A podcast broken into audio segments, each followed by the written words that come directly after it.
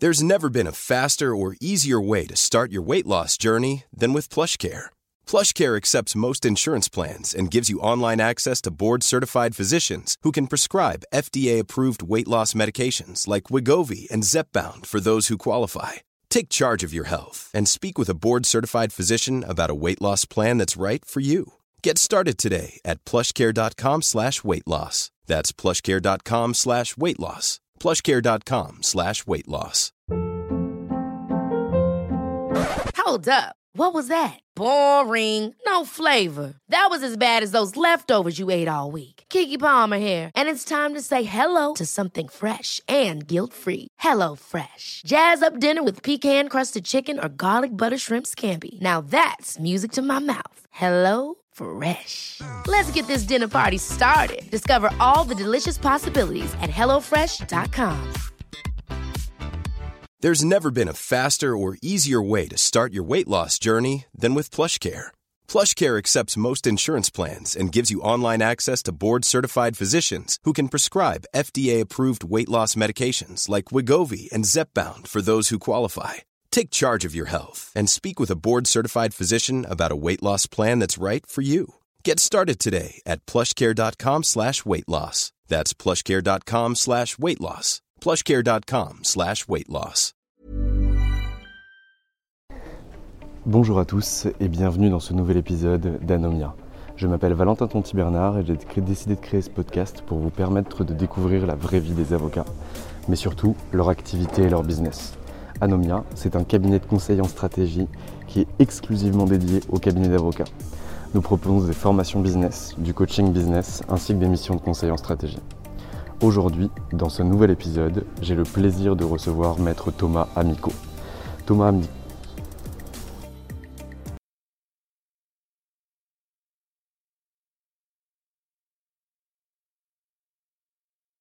Eh bien écoutez, bonjour maître Thomas Amico, je suis ravi que vous me receviez aujourd'hui dans le cabinet d'avocats dans lequel vous êtes associé, le cabinet Del Sol à Paris.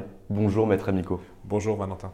Alors écoutez, moi je suis euh, assez content de vous rencontrer aujourd'hui pour une simple et bonne raison, c'est que je vous ai appelé à la base pour vous vendre quelque chose.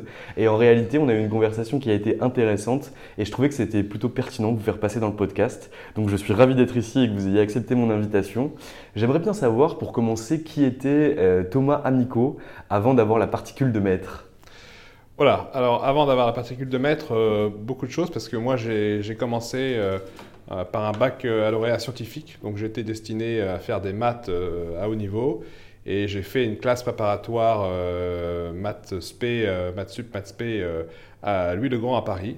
mon père étant médecin, il voulait absolument que je finisse dans les sciences et son, évidemment son, son, grand fantasme était que je sois polytechnicien et que je défile sur les Champs-Élysées avec mon uniforme. Et puis arrivé en, en prépa, j'ai passé 8 heures, 9 heures euh, par jour à faire des maths et de, la physique. Plus de français, plus d'anglais, plus de littérature, moi qui adore lire. Et j'ai trouvé ça euh, très, très, très, très aride. Et finalement, euh, c'est vraiment la chance parce que je me baladais un jour rue, Saint-Jacques en sortant de, la prépa et j'entendais deux personnes discuter qui expliquaient qu'en fait, on pouvait entrer à Sciences Po sur dossier euh, en si on avait eu des mentions au bac, en déposant un dossier euh, et on pouvait se faire admettre. Il y avait 10 places apparemment qui étaient réservées aux gens sans concours.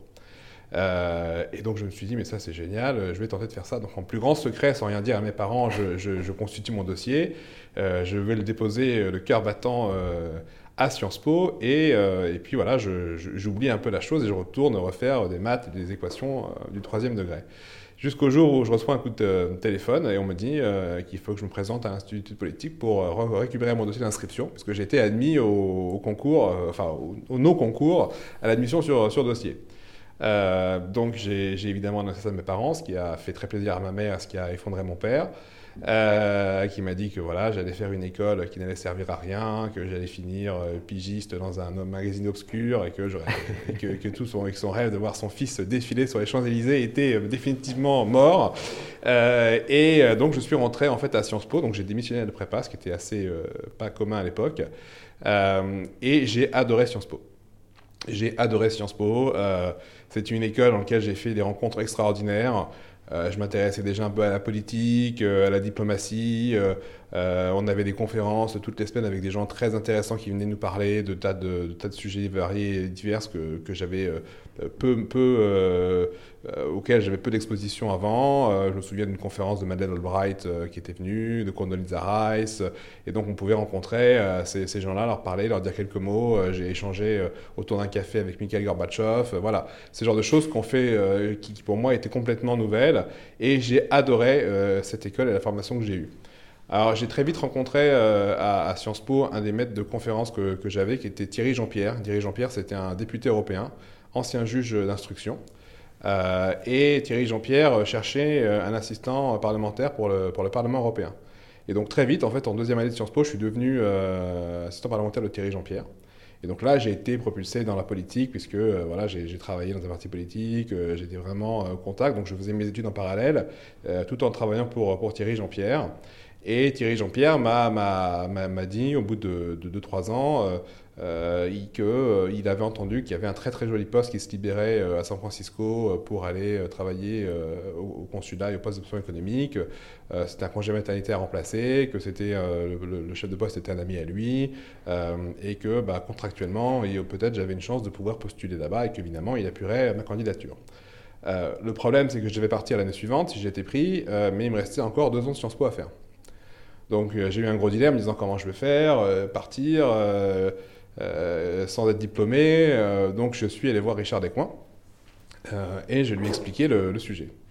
Et Richard Descoings a été, moi j'en ai aussi que des bons souvenirs, a été extraordinaire. Il m'a dit, bah, écoutez, c'est pas grave, on va compresser vos deux dernières années en une. Vous allez travailler comme un chien, mais vous serez diplômé en quatre ans au lieu de cinq à l'époque. Et donc j'ai fait euh, ces années de manière accélérée. Donc j'ai, je, faisais des cours le matin, l'après-midi. Euh, je travaillais vraiment énormément euh, pour, pour finir ça. J'ai passé donc un examen double parce que j'ai passé l'examen de la quatrième et de la cinquième année en même temps. Alors il fallait aménager parce qu'il y avait des, écrits qui tombaient en même temps. Enfin voilà.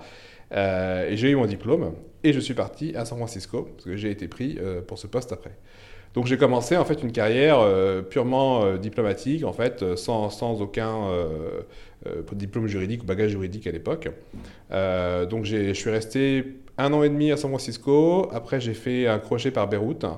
Euh, et pendant ces missions, en fait, il y avait effectivement des, un aspect de droit international qui venait, parce qu'à San Francisco, par exemple, j'avais pas mal de, contentieux OMC.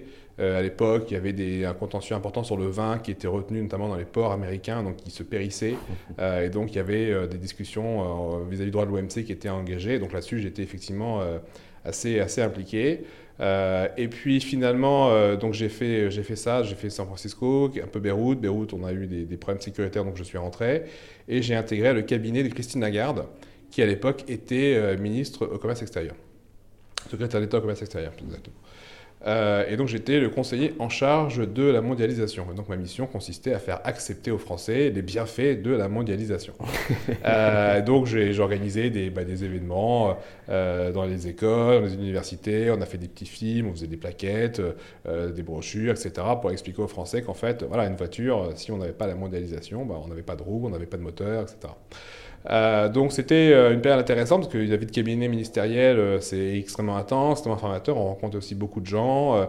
on, fait, on fait pas mal de voyages aussi parce que bah, voilà, quand on est au commerce extérieur, on a des négociations commerciales. Donc on est parfois partie de, la, partie de la délégation. Donc on peut aller dans des pays en tant que représentant officiel. Donc ça c'est toujours aussi intéressant.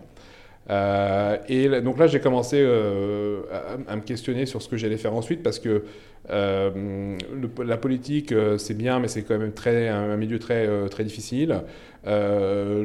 après, quand Nicolas Sarkozy a été, élu, je me retrouvais moins dans la ligne politique qui était celle du nouveau président. Christine Lagarde a été nommée, on s'en souvient un peu, mais c'est vrai, ministre de, de l'Agriculture à un moment. Et donc moi, on me proposait de partir à Bruxelles, m'occuper de la PAC. Et ça, c'est vrai que ce genre de poste, euh, là, ça m'enchantait beaucoup moins. je me suis dit, qu'est-ce que je vais faire de ma vie? Euh, Donc à ce moment-là, je me souviens avoir rencontré Richard Descoings, avec qui j'étais toujours en contact, euh, qui m'a dit, mais écoute, Sciences Po crée une école de droit. Marianne Frison-Roche, Christophe Jamin on, sont en train de monter une école de droit. Il faut vraiment que tu, fasses ça, on va concurrencer la fac, tu pourras devenir avocat, c'est super, on a, aligné tous les meilleurs profs de, droit euh, dans l'école. C'est Guy Canivet, donc à l'époque était président de la Cour de cassation, euh, qui fait le droit de la concurrence. Euh, c'est Marianne Frisno-Roche qui fait le droit pénal, etc., dans la, dans la régulation. donc on avait une brochette de professeurs exceptionnels en droit. C'est vrai que moi, j'avais toujours fait, eu des contacts plus ou moins indirects avec le droit dans, mes fonctions. et je me suis dit, pourquoi pas, c'est un, beau challenge, c'est un, beau jeu d'échecs. Me dit, voilà, l'admission, c'est les gens qui sont en master. Je dis, d'accord, mais moi, euh, pas, j'ai ni licence, ni master, ni rien. Euh, j'ai pas, pas de diplôme de droit. Euh, et donc il m'a dit, bah écoute, parle-en avec Marianne Frison-Roche. Et donc il m'a présenté Marianne Frison-Roche. Et pendant, pendant un été, en fait, Marianne Frison-Roche m'a coaché euh, sur les essentiels fondamentaux du droit, en me faisant lire ce qu'il fallait lire au niveau droit des obligations, euh, euh, droit, de, droit pénal, procédure pénale, procédure civile. et donc, ça a, ça, a été vraiment mon mentor. Et donc, à la fin de l'été, elle a estimé que j'étais au niveau pour rejoindre l'école de droit. Et donc, j'ai rejoint l'école de droit.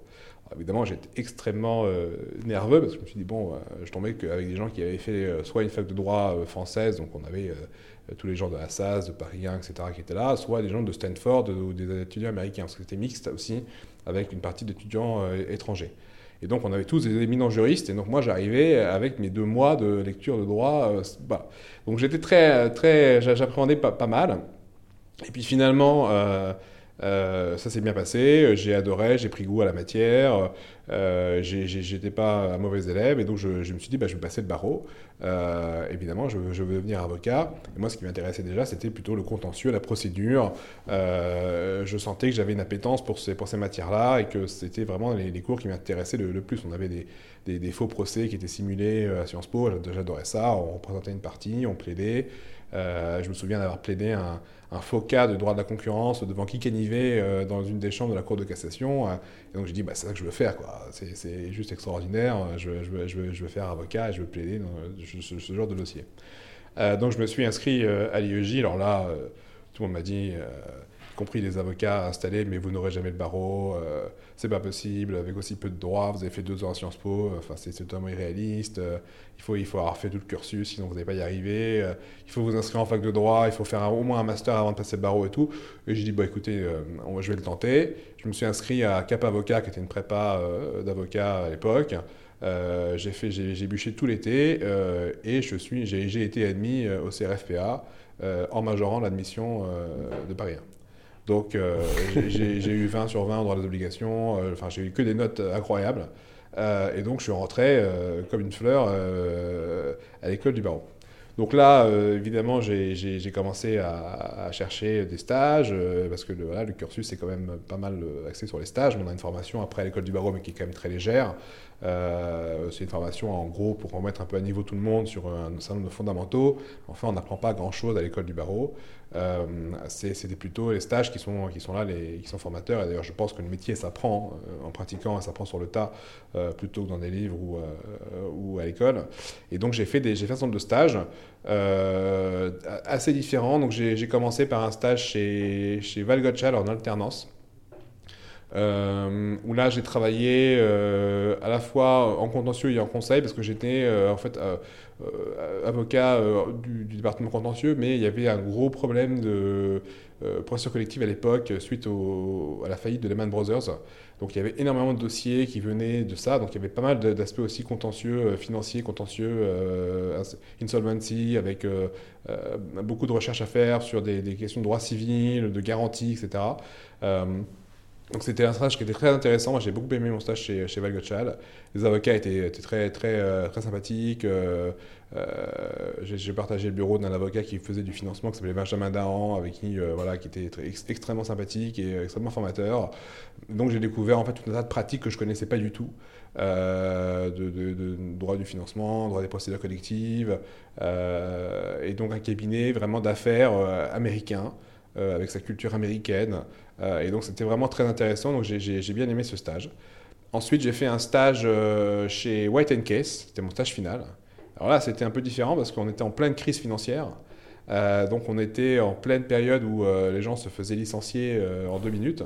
Donc on voyait les avocats arriver le matin, aller dans un bureau d'associé, on voyait les petits rideaux de métal se fermer sur le, sur, le, bureau, et puis on voyait le, le, collaborateur sortir du bureau et puis prendre, faire ses cartons et partir. Donc ça, euh, en France, je ne pensais pas que c'était possible. Je me qu'est-ce que c'est, euh, comment c'est possible Et on m'a expliqué que si, bah, voilà, les avocats étaient euh, libéraux, et donc quand on leur disait de partir, ils partaient, et que voilà, on leur réglait ce qu'on devait leur régler, mais qu'il n'y avait pas forcément plus de formalité que ça. Donc c'était assez, assez traumatisant parce que l'ambiance était assez particulière, il n'y avait pas beaucoup de travail, c'était un cabinet qui est comme très axé sur, sur des clients financiers, des banques, etc., qui en pleine crise évidemment n'alimentaient pas leurs avocats. Et donc, euh, les stagiaires, euh, bah, on n'était pas forcément euh, hyper staffés parce que les collaborateurs voulaient montrer qu'ils existaient, donc conserver le travail. Et donc, c'était assez particulier. Donc, l'ambiance était, assez pesante, mais les gens étaient sympathiques. Mais c'était pas, c'est une question structurelle qui faisait que voilà, c'était assez compliqué. Euh, et donc je me suis dit, bah, franchement, les cabinets anglo-saxons, là, euh, c'est pas très bonne, pas, pas, forcément la bonne période.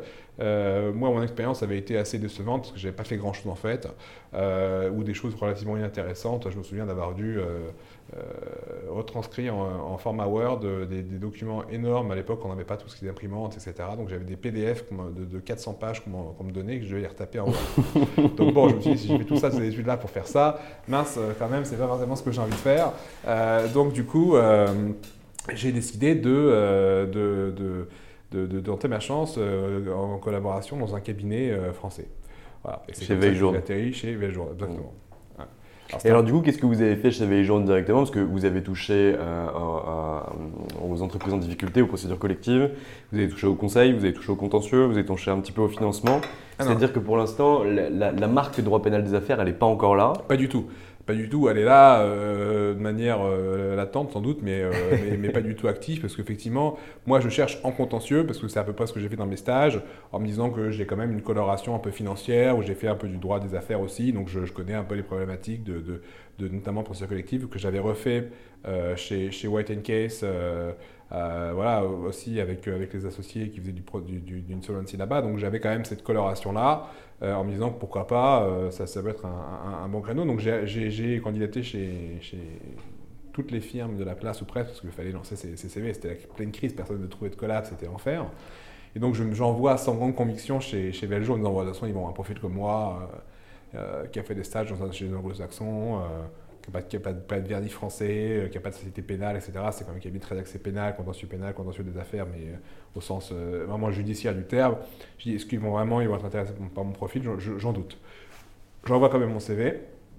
Et, donc, c'est Pierre-François Vell qui m'appelle et qui me dit Ok, on vous, donne, on vous fait un entretien demain à 9h. C'était vraiment hyper court, j'ai pas le choix de la date, je me dépêche, j'arrive à l'entretien.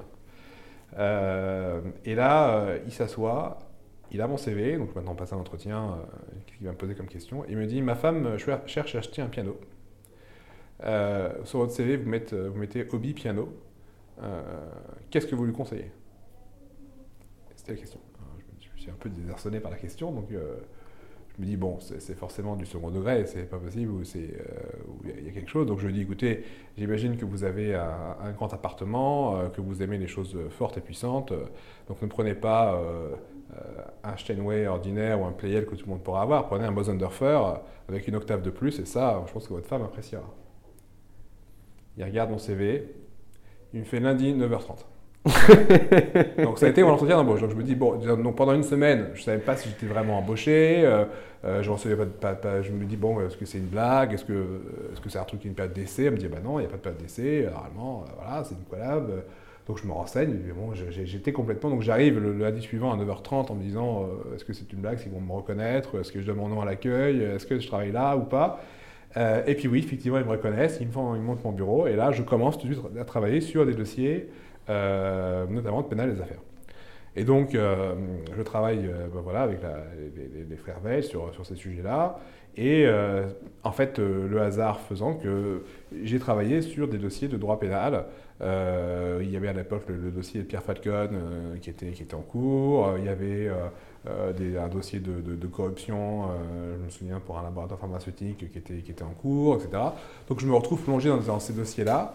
Euh, tout en faisant aussi à la fois du contentieux commercial.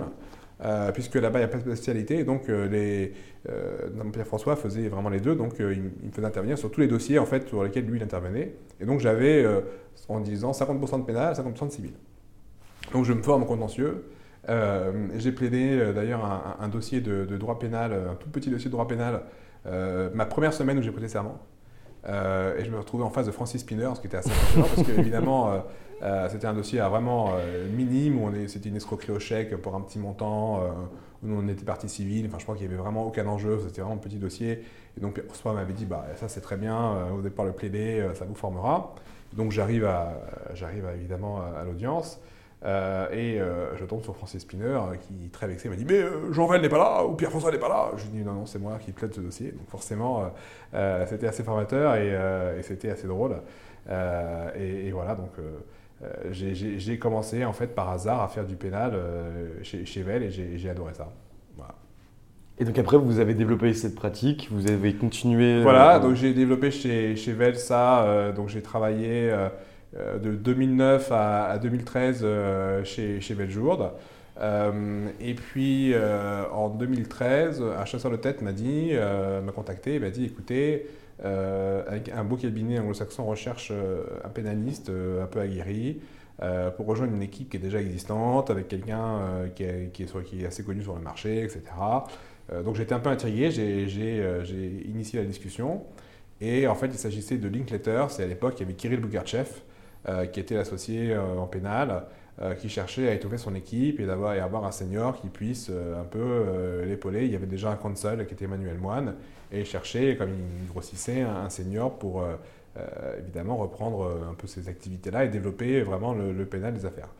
Donc j'ai rencontré Kirill et Emmanuel, j'ai été assez séduit par leur personnalité. C'était évidemment un monde très différent chez Linkletters, avec euh, la dimension anglo-saxonne qui, revenait, avec euh, euh, des types de dossiers différents, des plus gros dossiers, avec des, des manières de fonctionner qui étaient différentes, une plus grosse équipe aussi. et donc je me suis dit, bah, pourquoi pas, je vais apprendre de nouvelles choses. De toute façon, j'ai en formation, hein, un avocat, ça se forme, il, faut, il faut 10 ans pour faire un bon avocat au minimum. Donc moi, j'étais à 4 ou 5 ans d'expérience. Donc j'étais parfaitement euh, content de me former à autre chose, de voir autre chose et d'évoluer euh, comme ça, de me dire que finalement, bah, j'allais découvrir, euh, manager maintenant des gens plus jeunes, que je, que je, que je ne faisais pas à l'époque chez, chez Beljourde, développer plus mon, côté commercial, parce que Kirill insistait beaucoup dessus, et Kirill est un formidable développeur. J'ai appris beaucoup en le voyant faire, parce que Kirill développait en permanence, et c'était vraiment quelqu'un qui, qui faisait rentrer les dossiers, qui fidélisait les clients.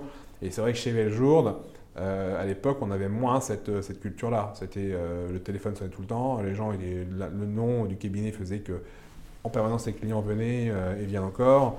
et donc il n'y avait, y avait pas du tout cette culture de, de faire du business development. C'était même assez vulgaire à l'époque de dire qu'on allait faire des pitchs commerciaux, etc. par exemple, la consigne, c'était qu'on ne répondait jamais à un appel d'offres à l'époque. On venait nous voir ou on venait pas nous voir, mais on n'allait pas aller faire des, des, des, des, slides, des PowerPoint pour aller expliquer pourquoi on était les meilleurs. Si, le client ne savait pas euh, d'avance, euh, c'est même pas la peine de travailler avec nous. Quoi. Alors que là, chez Linkletter, c'est un monde très différent où euh, le côté commercial est tout de suite mis en avant. et, chez Linkletter, c'est vrai que le côté commercial, il est euh, il, est transcendant au sens où tout le monde doit s'y mettre. C'est-à-dire que du, du, première année aux dernières années, aux associés seniors, euh, on attend de tout le monde qu'il y ait un effort qui soit fait au niveau commercial. Et donc, euh, on implique tout le monde dans les pitchs, qu'on participe, que les gens participent à des, webinaires, à des conférences, à des, formations, et on fait parler des avocats, que pas les associés, mais parfois des collaborateurs, des counsels, etc. Parce que c'est quelque chose qu'il faut, dès le départ, mettre en place et former les avocats. Et donc ça, moi j'ai trouvé ça extrêmement intéressant.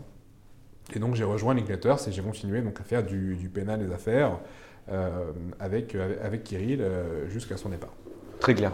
Et alors, durant votre carrière, donc euh, pendant la, première finalement collaboration que vous avez, c'est-à-dire chez Veiljourde en, en 2009, euh, jusqu'à votre départ de chez Linkletters. Est-ce que, à partir de quand vous commencez à développer votre clientèle personnelle? Parce que je comprends que chez Veiljourde, vous travaillez beaucoup sur la technique, vous apprenez votre métier.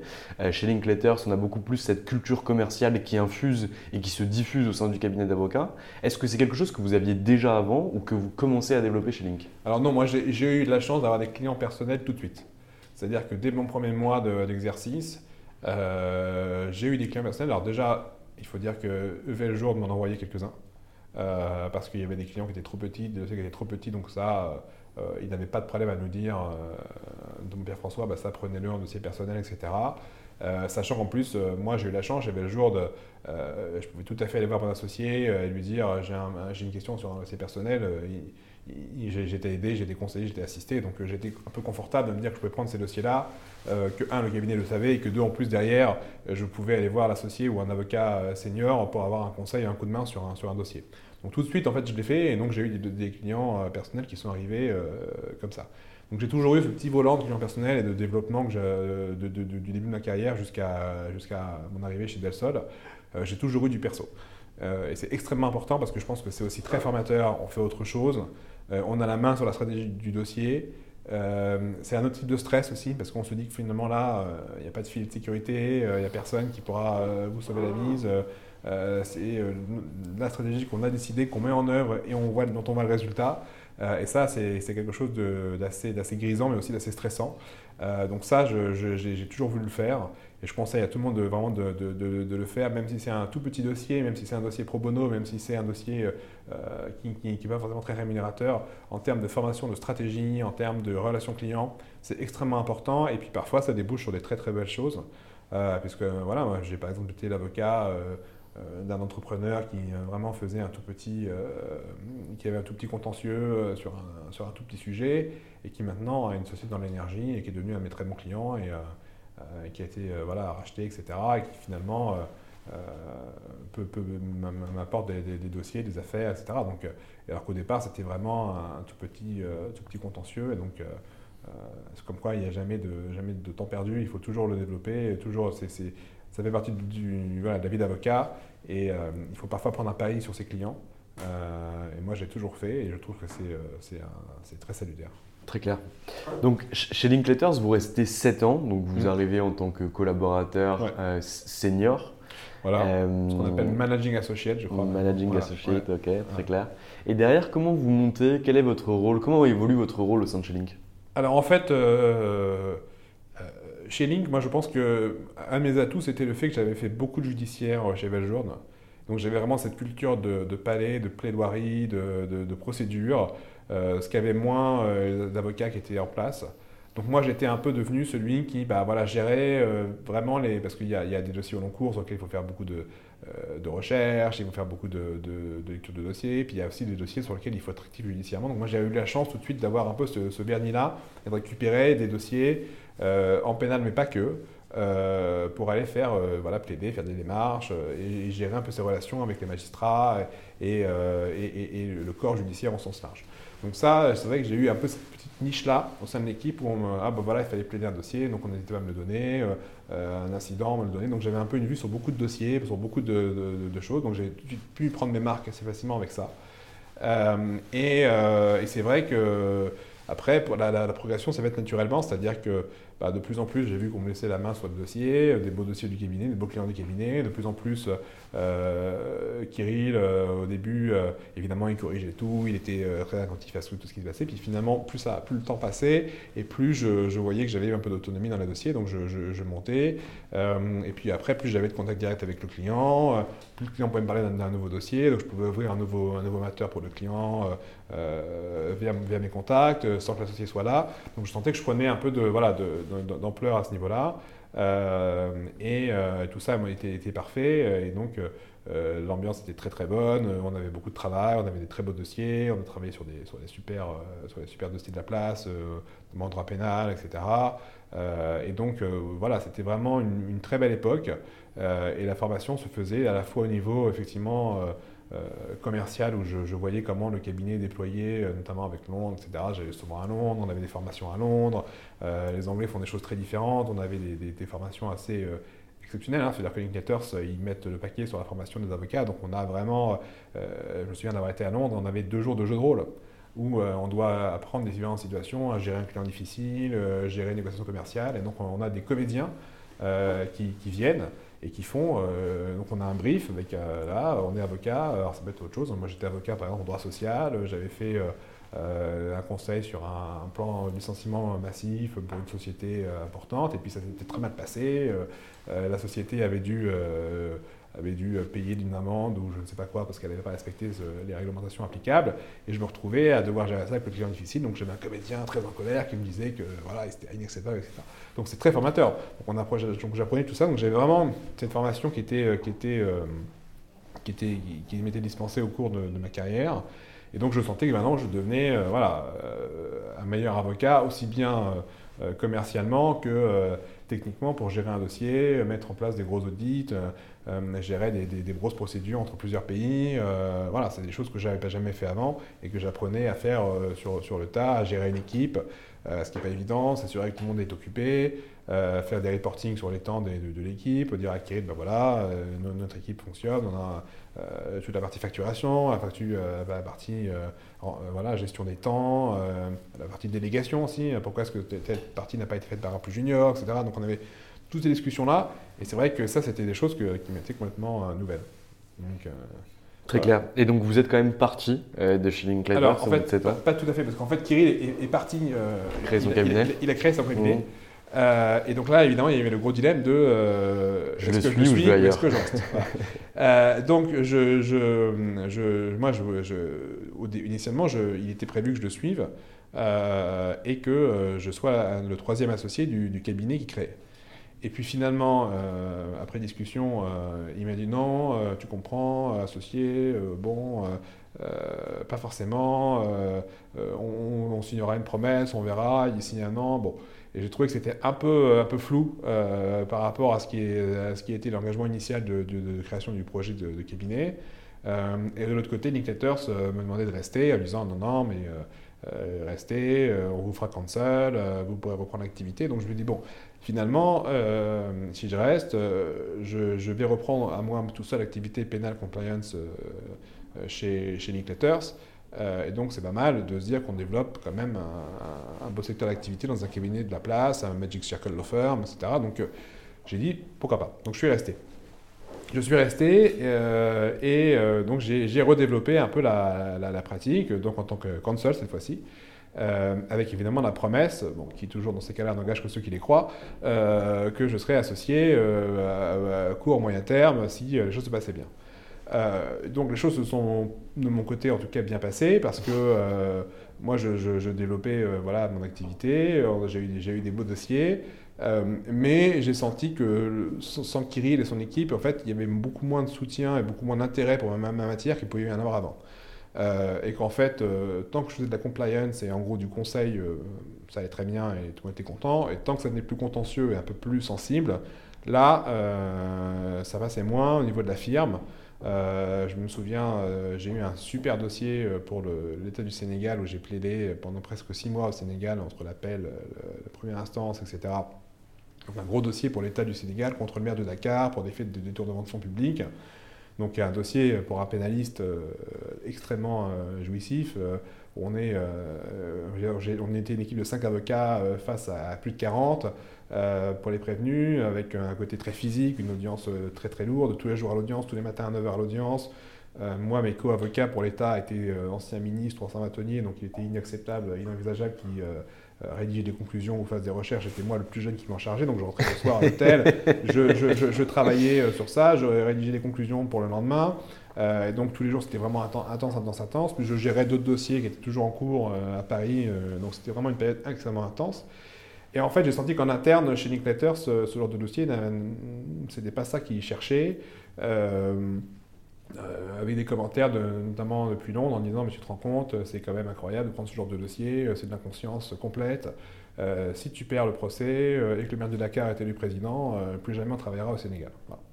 Et donc, plutôt que d'encourager et de soutenir quand même ce qui était un super dossier à la place, avec toute la presse qui en parlait, hein, on avait des articles tous les jours du Monde, de RFI, c'était vraiment un, super dossier ils ont fait zéro communication. J'ai eu zéro soutien. On m'a dit du bout des lèvres, bon, quand même, c'était un peu inconscient de prendre ce dossier, euh, comment ça a pu passer, euh, etc. Donc là, j'ai commencé à sentir que, bon, c'était pas forcément euh, facile pour moi de développer. donc après le Sénégal, bah, j'ai eu d'autres belles opportunités avec d'autres beaux clients, potentiels clients qui sont venus et on m'a dit non. pour des raisons que j'avais beaucoup de mal à comprendre, parce qu'il y avait un conflit d'intérêts, parce que le client était d'une nationalité qu'on ne voulait pas prendre, etc. Donc c'était un peu, un, peu, un, peu, un peu frustrant. De se dire que j'étais finalement bloqué dans mon développement et que certains beaux clients toquaient à la porte et je ne pouvais pas les amener. Quoi. conjugué à ça, le fait qu'il y a eu le Brexit, le fait qu'il y a eu le Covid ensuite, enfin beaucoup de choses qui sont arrivées. le cabinet n'était pas dans une super forme, pour être tout à fait honnête, donc l'ambiance en ressentait aussi, les gens se tiraient un peu la, la bourre, il y a beaucoup de départs chez Dictators de gens avec qui moi j'étais assez lié qui sont, qui sont, qui sont partis. Euh, donc je sentais bien que voilà, le vent n'allait pas forcément dans la bonne direction. Euh, et, euh, et, donc c'est vrai que en eh bien, à peu près un an, ouais, je dirais un, an, un an et demi par rapport à la date d'aujourd'hui, j'ai rencontré les gens du cabinet Del Sol. Par hasard, via un chasseur de tête. je ne connaissais pas particulièrement le cabinet Del Sol avant. si ce n'est le nom, mais je ne connaissais pas personne personnellement, j'avais jamais travaillé avec eux, j'avais jamais plaidé un dossier avec eux, donc voilà, le, nom, je le connaissais, mais pas, pas les avocats. Euh, et donc j'ai eu une, belle rencontre et euh, j'ai senti que là, dans ce cabinet, j'avais la possibilité de développer ce que je voulais développer en pénal des affaires. sans être gêné par un peu ces contraintes-là de, conflit d'intérêts, etc., que l'ambiance était bonne, que la société était sympathique, et qu'il y avait une vraie volonté de, voilà, de, de développer la matière à Paris. Donc euh, voilà, les discussions se sont, se sont, nouées pendant assez longtemps, euh, jusqu'au jour où j'ai décidé effectivement de, partir. Et donc j'ai démissionné de chez Linklaters en disant que je, partais chez, chez euh, et donc je ne regarde pas du tout mon choix parce qu'effectivement ici il y, a, y a un vrai, une vraie appétence pour le, pour le droit pénal, tout le monde est, enchanté des dossiers qu'on peut avoir, il y, y, a beaucoup moins de problèmes de conflit d'intérêt que peut y avoir chez Linklaters. Euh, et, c'est vrai que la question que mes associés me posent tous les jours, c'est comment on peut t'aider. Ça, c'est vrai que c'est quelque chose de très précieux. Euh, et c'est vraiment un atout euh, de pouvoir développer chasser en mode. Quoi. Et c'était quoi pour vous l'objectif en rejoignant le cabinet d'Elsol, enfin, ou plutôt les, critères sur lesquels vous ne voulez pas renier? Bah, Ma liberté. le premier critère était ma liberté. Évidemment, je voulais pouvoir développer euh, ce que je voulais développer. Donc, euh, si c'était pour faire autre chose que ce que je faisais, ce n'était pas la peine.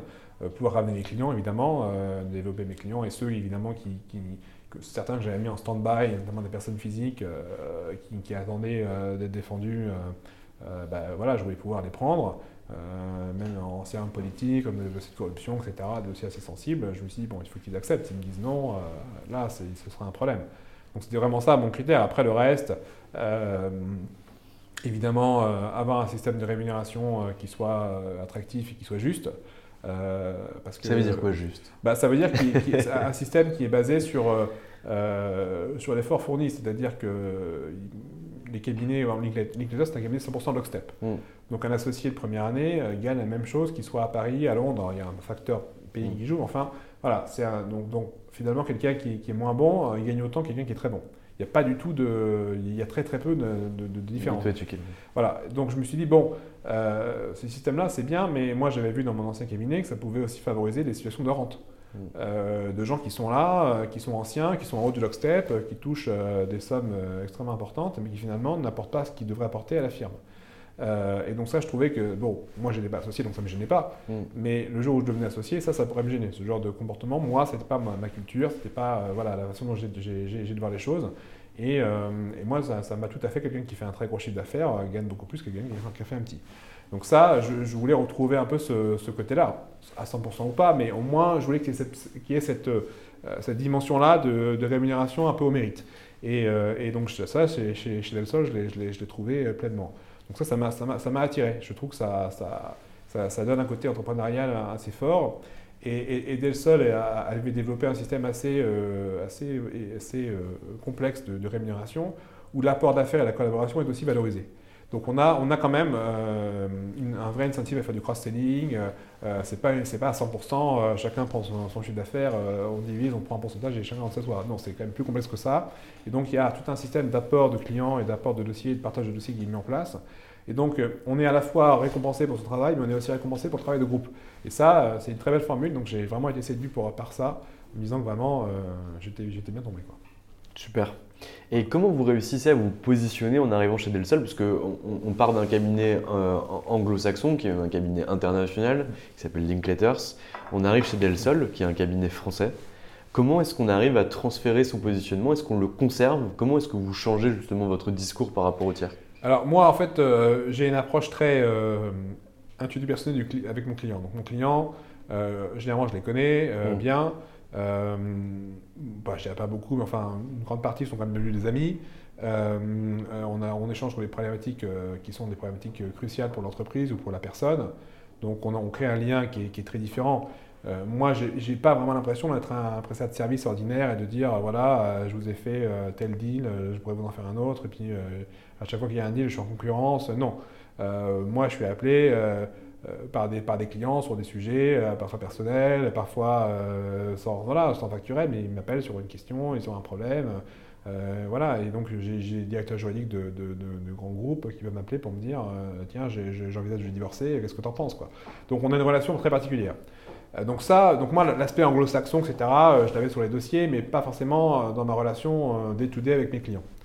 Donc le fait que je, je change de cabinet, ça n'a pas forcément fondamentalement beaucoup changé les choses.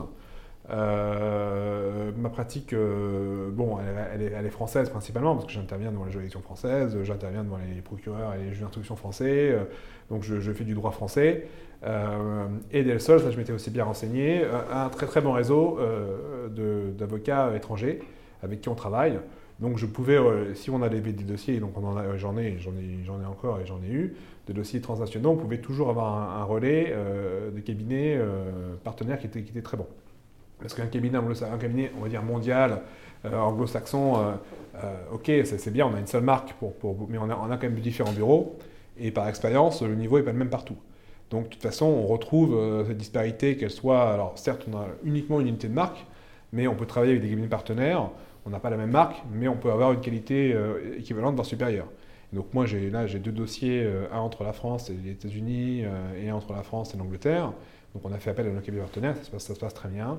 Euh, des gros clients avec des enquêtes euh, pénales, etc., sur des faits de financement de terrorisme notamment. Et donc on a vraiment euh, une assistance complète et ça se passe de manière parfaitement fluide, alors qu'on ne s'appelle pas la même chose, mais on travaille bien ensemble. Donc franchement, ça, ça ne m'a pas forcément beaucoup changé. Très clair. Et aujourd'hui, comment vous allez chercher vos clients, maîtres, ou plutôt quels sont les canaux d'acquisition que vous avez aujourd'hui pour développer cette clientèle? Alors, euh, bah, j'ai la chance déjà d'avoir beaucoup de, clients qui viennent de la part de mes associés. Euh, parce que mon arrivée, évidemment, a déclenché un peu une envie de, euh, mettre le pénal sur le devant de la table, sur le devant de la scène. Et donc, beaucoup de, clients du cabinet qui avaient des problèmes de, nature pénale bah, se sont dit tiens, bah, finalement, maintenant, on peut leur en parler parce qu'il y a un pénaliste. Euh, il y avait des dossiers qui étaient sous-traités ici euh, à d'autres euh, cabinets pénalistes parisiens bah, qui ne sont plus. donc j'ai récupéré quand même pas mal de, dossiers de la part du cabinet. Après, moi, je suis venu avec des, dossiers aussi de, mon ancien, de mon ancienne vie, donc voilà, qui m'ont suivi et avec qui je travaille. Et en termes de nouveaux, nouveaux clients, moi, je trouve que l'un de mes principaux canaux, canaux c'est vraiment le bouche à oreille. Euh, de, soit de clients, de amis de clients ou euh, prestataires de clients ou euh, fournisseurs de clients ou, voilà quelqu'un qui est en lien avec un client existant qui vous dit qu'il cherche aussi un avocat ou voilà qu'on on a, dit que vous aviez des, vous aviez des bonnes, de bonne qualité ou des confrères non pénalistes. Euh, ça peut être des confrères euh, voilà, euh, fiscalistes, moi j'ai tout un tas de prescripteurs, d'ailleurs notaires aussi, notaires et, avocats. qui recommandent parfois mes services à leurs propres clients sur, une problématique. Donc ça, c'est assez, intéressant parce qu'évidemment, on a, on a des prescripteurs réguliers, donc c'est des gens précieux. Et évidemment, on essaie de leur rendre l'appareil, si, si on peut les orienter, nos, clients vers eux, on le fait naturellement. Ok. on va faire un petit cas, maître. Euh, je suis euh, le dirigeant d'une société euh, de textile mondialement connue. il s'avère que je suis inquiété par différentes juridictions pour avoir des sous-traitants qui font travailler des enfants. Euh, au sein de leur activité. C'est mal. Euh, j'envisage d'aller voir un avocat en droit pénal, notamment en droit pénal des affaires. J'hésite. Euh, je connais quatre cabinets d'avocats qui font du droit pénal, ou plutôt quatre personnes qui font du droit pénal. chez Darrois, chez, Bredin avec Eric Dezeus et, Christophe Ingrin chez Darrois. Sophie Semla éventuellement chez, chez Gide. Et, Thomas Amico chez, chez Delsol. Comment est-ce que je fais le choix ou qu'est-ce qui est différenciant entre vous et les trois autres avocats que je viens de vous citer? Alors, je ne sais pas, mais je pense que mes confrères sont, sont excellents, que tous les noms que vous avez cités, euh, vous, serez, vous serez bien traités. Euh, moi, ce que je peux vous dire, c'est que déjà, bon, on parle de, travail des enfants dans un, plusieurs juridictions. Euh, nous, on peut trouver déjà des, cabinets d'avocats partenaires dans chacun des pays qui seront très bien connectés, qui feront vraiment du judiciaire et qui pourront vous aider sur ces problématiques-là.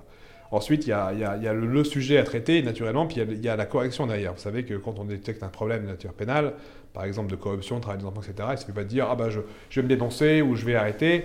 Il faut vraiment faire un rapport d'enquête interne et il faut derrière prendre des mesures correctives. donc ça, c'est de la compliance. Donc là, là-dessus, vous êtes bien tombé parce que moi, c'est ma spécialité, donc je fais beaucoup de compliance. Euh, je, gère beaucoup de crises comme ça pour des clients, euh, que ce soit euh, en matière de... Alors, Travail des enfants, j'en ai très peu, mais euh, j'ai plutôt moi des, affaires de, financement de terrorisme, de blanchiment, de corruption.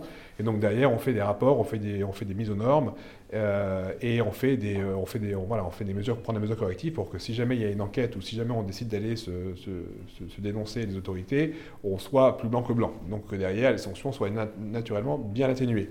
Donc ça, évidemment, on, sait faire et on aura cette, expérience-là pour des groupes internationaux de mise aux normes et de traitement de, problèmes détectés, euh, que ce soit en matière de travail euh, voilà, des enfants, en matière de pollution environnementale par exemple, si on, a le site de cette nature-là. voilà. Ok, ça me va. Aujourd'hui, au sein de votre équipe, maître, vous êtes seul associé, vous avez un collaborateur et un stagiaire. C'est quoi les velléités de développement? Si j'ai des copains qui font du droit pénal des affaires, est-ce que ça vous intéresse de les recevoir ou ils attendent un petit peu Alors toujours, toujours, je, je, je, trouve que c'est toujours intéressant de parler à des confrères. Euh, donc euh, si euh, vous avez des gens qui font ce, métier-là, qui veulent me rencontrer avec grand plaisir. évidemment, l'idée, c'est de développer l'équipe. L'année prochaine, d'avoir un nouveau collaborateur ou collaboratrice qui, qui rejoint l'équipe pour évidemment nous assister. depuis mon arrivée en octobre 2020, l'activité ne fait que croître. Euh, donc on est, de plus en plus occupé, on est vraiment euh, là euh, aux limites de nos capacités. Donc voilà, on recherche activement à recruter. et idéalement, via les stagiaires, moi je sais que c'est difficile de recruter un collaborateur qu'on n'a jamais vu travailler. Donc aussi, si c'est les plus jeunes, d'avoir un stagiaire et qu'on prend ensuite un collaborateur, c'est quand même la meilleure réussite en général d'un recrutement euh, qui fonctionne parce qu'on a vu la personne travailler pendant C'est l'empreinte veille jour de ça. et, et, je trouve que c'est vraiment un, vrai, euh, un vrai atout d'avoir un bon, un bon stagiaire euh, et derrière pouvoir lui faire une offre si, si évidemment il est satisfaisant. Très clair. Maître, je vous ai déjà pris beaucoup de temps ce matin. Est-ce que vous auriez un mot de la fin pour votre cabinet, pour votre clientèle, pour qui vous voulez? C'est la carte blanche d'Anomia, vous avez une minute. bah, écoutez, je leur dirais de ne pas hésiter à nous appeler, quel que soit le sujet, quelle que soit la, quelle que soit la, la problématique.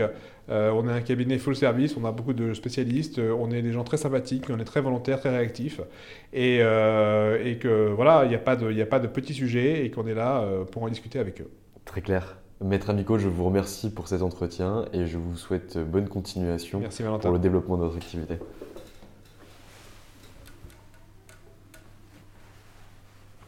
Et voilà, c'est fini pour aujourd'hui. J'espère que cet épisode vous a plu. Pour découvrir tous les contenus qu'Anomia propose, vous pouvez vous rendre sur www.anomia.fr. Vous y trouverez des vidéos, des podcasts, des articles et également nos propositions de formation et d'accompagnement dédiées aux avocats, dédiées au business des avocats. Je vous souhaite une excellente journée et n'hésitez surtout pas à nous contacter. À bientôt.